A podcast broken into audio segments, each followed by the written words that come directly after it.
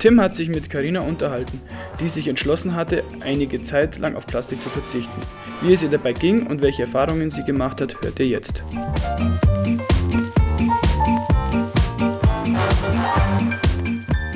Also es ist erstaunlich leicht, wenn man die richtigen Läden findet. Also es gibt einfach Geschäfte und da gibt es viele Möglichkeiten, alternative, plastikfreie Produkte zu erwerben. Aber es gibt so Bereiche wie Süßigkeiten, also alles so Snacks, da findet man ganz wenig, was plastikfrei verpackt ist, was natürlich für mich, ich esse total gern Süßigkeiten, dann einfach ähm, darin resultierte, dass man viel verzichtet hat.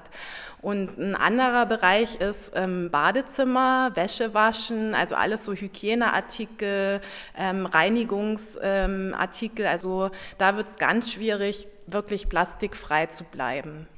Das heißt, du hast die Läden schon ganz bewusst ausgesucht und dich vorher informiert. Ja, also anders geht es, glaube ich, nicht. Man kann schon im normalen Supermarkt schauen, da gibt es natürlich auch immer was. Ähm, aber man macht sich das Leben einfach äh, einfacher, wenn man in solche äh, Geschäfte geht. Du hast jetzt erzählt, dass du es eine begrenzte Zeit gemacht hast. Würdest du sagen, dass sich das im Endeffekt auch auf dein jetziges Kaufverhalten ausgewirkt hat?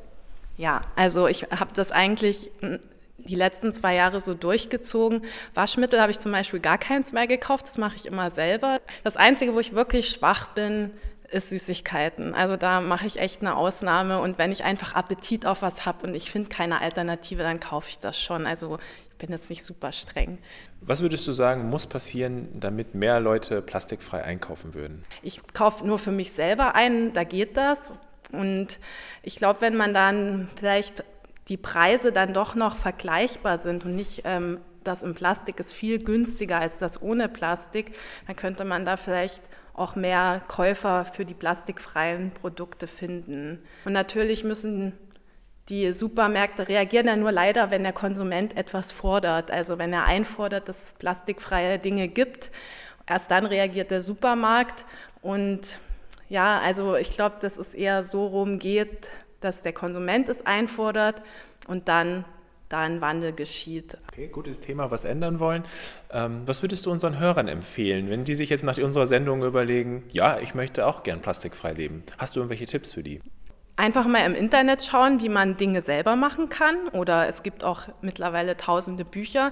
Da ist man ganz erstaunt, mit we wenigen Zutaten man zum Beispiel seine ganzen Putzmittel herstellen kann. Und ansonsten auch vielleicht öfter auf den Markt gehen, das ist eigentlich einfachste, der einfachste Weg, plastikfrei auch einzukaufen.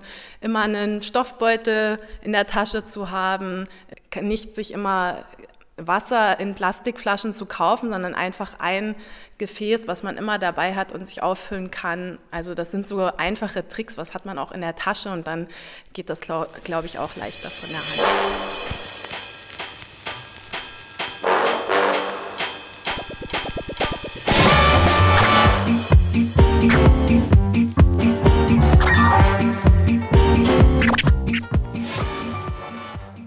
Neulich habe ich mal versucht, einen Schokoriegel ohne Plastikverpackung zu finden. Keine Chance. Gerade hat uns Karina vom Plastikfasten berichtet und interessante Tipps zum plastikfreien Alltag gegeben. Oft scheitert der Versuch, Plastik einzusparen, am Handel, sprich am fehlenden Angebot. Deshalb hat sich Tim auf den Weg gemacht zu Christiane Lüst, die einen Fairtrade- und Verpackungsfreiladen in Gauting betreibt. Auch sie kann ein Lied davon singen, wie mühsam es ist, Anbieter von plastikfrei verpackten Produkten zu finden. Also wir hatten jetzt schon ein paar Anläufe zum Beispiel von Schokolade ohne Verpackung, äh, die bisher nie geklappt haben, weil dann die Schokoladenhersteller eingeknickt sind und gesagt haben, nee, geht nicht, können wir nicht machen. Also es ist teilweise sehr, sehr schwierig, die Bezugsquellen zu finden. Das, ah, Genau, und da ist es halt ein stetiger Prozess, wo halt auch das Sortiment dann immer größer wird. Hast du das Gefühl, dass die Nachfrage an plastikfreien Produkten steigt? Der Wunsch ist da. Also es gibt schon so die Hardliner oder die wirklich Überzeugten, die gern kommen und sagen, klar, super, machen wir, ziehen wir durch.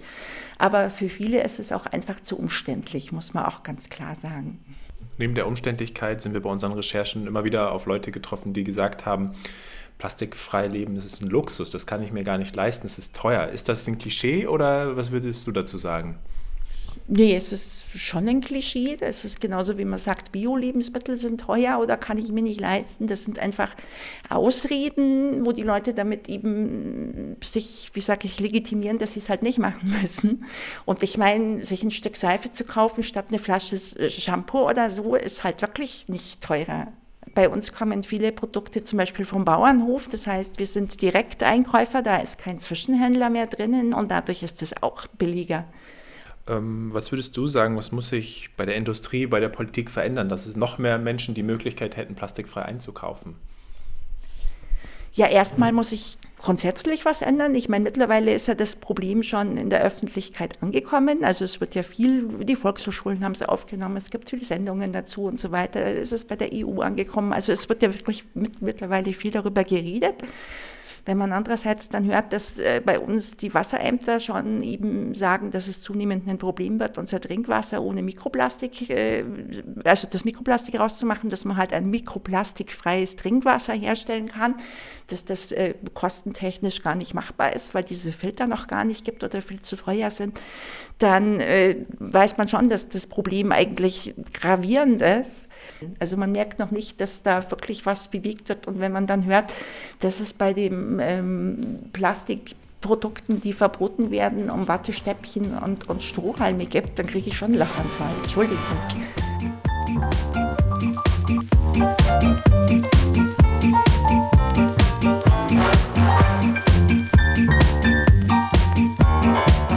Plastikfreies Einkaufen, das war heute unser Thema.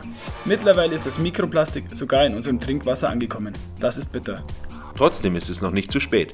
Wir können alle unseren Beitrag leisten, dass die Plastikflut uns nicht überrollt. Einige Vorschläge habt ihr in dieser Sendung bekommen. Wir wünschen euch viel Spaß beim Umsetzen.